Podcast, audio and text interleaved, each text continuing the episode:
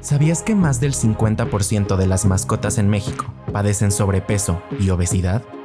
¿Sabes si tu mascota es parte de este porcentaje? Esto es Conociendo a mi mascota. Con las doctoras Fabiola Rocha y Alejandra Guerrero.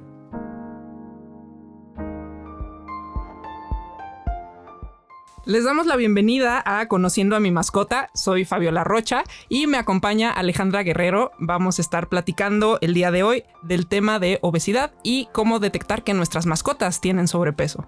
Alex, platícanos. Hola Fabiola, ¿cómo estás? ¿Cómo están todos los que nos escuchan? Espero que estén muy bien. Pues, ¿qué tanto podemos hablar de la obesidad? De verdad nos tomaría un día hablar de ella por completo. Generalmente pensamos que la obesidad es algo que mi mascota no va a tener, es algo que prácticamente está en otro tipo de alimentos o que utilizando un tipo de alimento la vamos a provocar.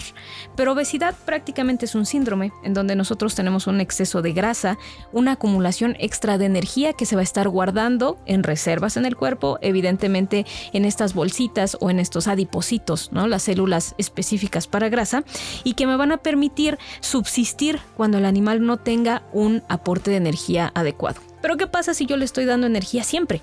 que vamos a tener un exceso, una acumulación extra y que me va a desencadenar enfermedades que después va a ser muy difícil que yo pueda tratar o controlar e inclusive pueden llevarlo hasta la muerte. Normalmente nuestros perros, nuestros gatos, vivimos en un departamento, estamos en un lugar bastante pequeño, tal vez saco a caminar a mi perro dos, tres veces al día, pero en realidad son caminatas cortas de 20 minutos, 15 minutos y yo decido darle una gran cantidad de alimento o dejarle el alimento a libre acceso, las croquetas o es más, le estoy dando alimento que me sobra a mí, el pedazo de pollo, la carne y pues esto, como tú estás mencionando, esto está haciendo más de lo que necesita, es mucho más energía de lo que ellos están consumiendo y utilizando, ¿no? Exactamente, la energía se, se, puede distribuir en aquella que ingresa directamente al organismo y hay alguna que se pierde por medio de la orina, por medio de las heces, por medio del sudor.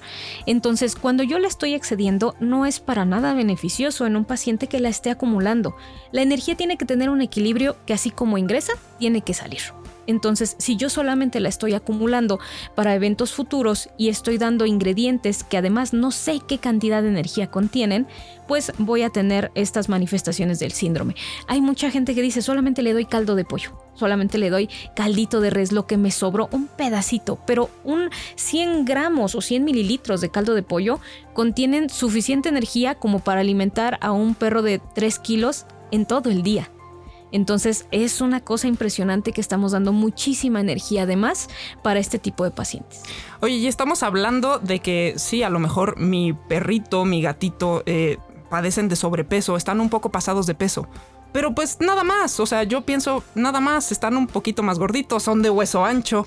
Pero ¿y eso en qué me va a afectar? ¿En qué le va a afectar a mi mascota? Es pues no pasa nada, ¿no? La obesidad, como estamos teniendo esta grasa acumulada, la grasa es la que me va a permitir que exista inflamación y que exista dolor también. Entonces, cuando yo tengo un paciente que está constantemente inflamado, puedo llegar a generar procesos de dolor de repente, sin que yo sepa específicamente en dónde se están dando. Puedo tener problemas en las articulaciones, en todas, no nada más en rodillas, no nada más en codo, también la columna se va a ver afectada. Eh, puedo tener problemas de diabetes, puedo tener problemas de cáncer inclusive. Entonces, cuando yo ya requiero un manejo específico para una enfermedad, tengo que ayudarme de ciertos em, equilibrios distintos en cuanto a los nutrientes. Si yo estoy acostumbrando a este paciente o, a mi mascota a darle una dieta en donde de repente le doy carne de más y ya se hace selectivo, y no quiere inclusive comerme una croqueta o un alimento de prescripción, entonces me voy a enfrentar a muchos problemas. Y estas enfermedades sí o sí tienen que tener un manejo nutricional específico. A ver, espérame, mencionaste diabetes, mencionaste que a los perros les puede dar diabetes, así como a los humanos que padecen de obesidad, también a los perros. Claro, no solo, y el problema no es solo que se los dé, sino que lo podamos detectar porque muchas veces no me doy cuenta de cuántas veces orino mi gato, no me doy cuenta de que a lo mejor mi perro está orinando en lugares donde no lo debía de hacer, lo está haciendo con mayor frecuencia, o si inclusive no cuido el traste en el que le estoy administrando agua y le dejo cubetas llenas, no me doy cuenta en qué momento está tome y tome y tome agua. Entonces, claro que sí, las enfermedades que empiezan a mostrar nuestras mascotas no es que hayan sido contagiadas por el humano, como muchas veces las piensan, sino que es tal el manejo que nosotros damos mal hecho de la dieta hacia nosotros que también lo pasamos hacia ellos. Un exceso, un desbalance nos puede llevar a estas enfermedades. Y yo quiero evitar que mi perro tenga ese problema. Yo quiero evitar que mi perro padezca de sobrepeso, padezca de otras enfermedades como artritis, diabetes, problemas respiratorios, que viva una vida mejor. Esa es mi intención como propietario de mascota. Entonces, ¿qué hago? ¿Cómo, cómo podemos nosotros más que nada prevenir. Ok, la prevención siempre va a ser a través de la alimentación. Y obviamente la alimentación puede ser cualquier cosa que ingiere la mascota. Entonces la nutrición, ya la ciencia que nos está dando cuál es el balanceo de nutrientes, cómo se lo vamos a administrar, es donde entra y hace su magia. Cuando yo administro un alimento que está correctamente balanceado, que tiene una buena calidad y cantidad tanto de ingredientes como de nutrientes, y aparte le doy la cantidad que necesita, asesorada por mi médico veterinario, prácticamente le estoy dando todo lo que necesita, no me paso, no me quedo por debajo, y con esto yo estoy asegurando que el organismo tenga una capacidad de poder adaptarse a los cambios que tiene en el medio. No va a tener que guardar energía, no va a tener que gastarla en momentos de estrés tan fuertes, y entonces eso me permite que tenga todas las defensas adecuadas para que el organismo se adapte bien y no me genere pues este tipo de problemas que a veces se pueden llegar a disparar de un momento a otro. Y me permite también detectar, si yo soy constante en una alimentación, puedo detectar si está comiendo de más, si está comiendo de menos, si está teniendo conductas en donde consume a veces hasta paredes o pasto de más. Con esto yo ya me doy una idea si realmente el alimento que le doy cubre con sus necesidades o no. ¿Y cómo nosotros podemos saber si nuestras mascotas tienen sobrepeso. Ah, esta es la parte más eh, buena que nosotros tenemos con los propietarios, que podemos decirles en tres sencillos pasos cómo vamos a detectarlo. Vamos a tocar la, el dorso de nuestra mano, y así como se siente, estos huesitos que nosotros sentimos aquí los tenemos que sentir a la altura de las costillas de nuestra mascota, sin necesidad de apretar con la punta de los dedos. Si yo siento sus costillas así, está en una condición perfecta. Ya no estamos en esta época de que está muy flaquito, está totalmente bien nutrido.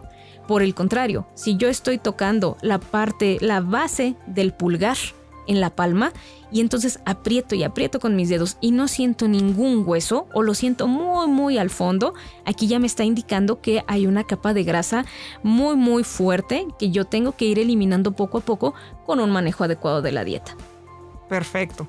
Oye, pues muchas gracias por esta parte de saber cómo nosotros podemos ver si nuestra mascota tiene sobrepeso o no.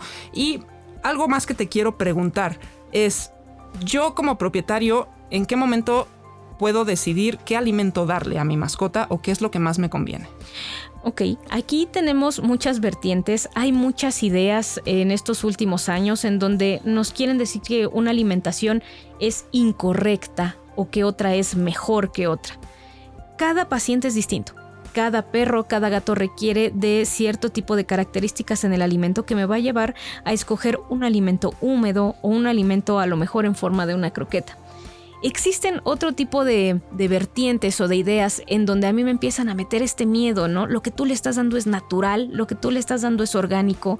Y realmente eso no se utiliza en el área de la nutrición. Puede entrar en otro tipo de situaciones en la vida, en la vida personal, eh, en cómo nos sentimos nosotros. Pero al momento de que yo seleccione, por ejemplo, un alimento, pues me tengo que fijar en su calidad en qué tan fácil lo puedo encontrar, en todo el respaldo científico que tiene detrás, en sus estudios, en su fabricación. Eh, eh, si yo elijo un alimento que tengo una dudosa procedencia, que no sé ni qué contiene, o que lo compro abierto a lo mejor por kilo, pues prácticamente no estoy asegurando una inocuidad o una seguridad alimenticia para mi mascota. Entonces, cuando nosotros elegimos un alimento, lo ideal siempre es que lo compremos bajo una recomendación del médico que nos diga por qué ese es el mejor alimento que tiene que consumir esta mascota y de preferencia que nosotros podamos siempre ver que este alimento esté cerrado, que esté sellado, que nosotros lo podamos eh, abrir en casa y que no detectemos el olor, por ejemplo, de la croqueta, de que ya se abrió o que ya se pinchó.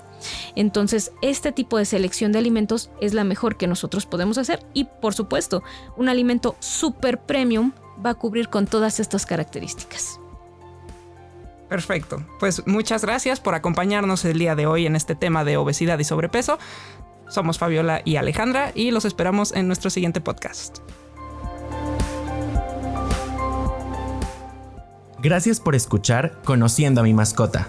Compártenos tus dudas y síguenos en nuestras redes sociales arroba Royal Canin México en Facebook e Instagram. Hasta la próxima.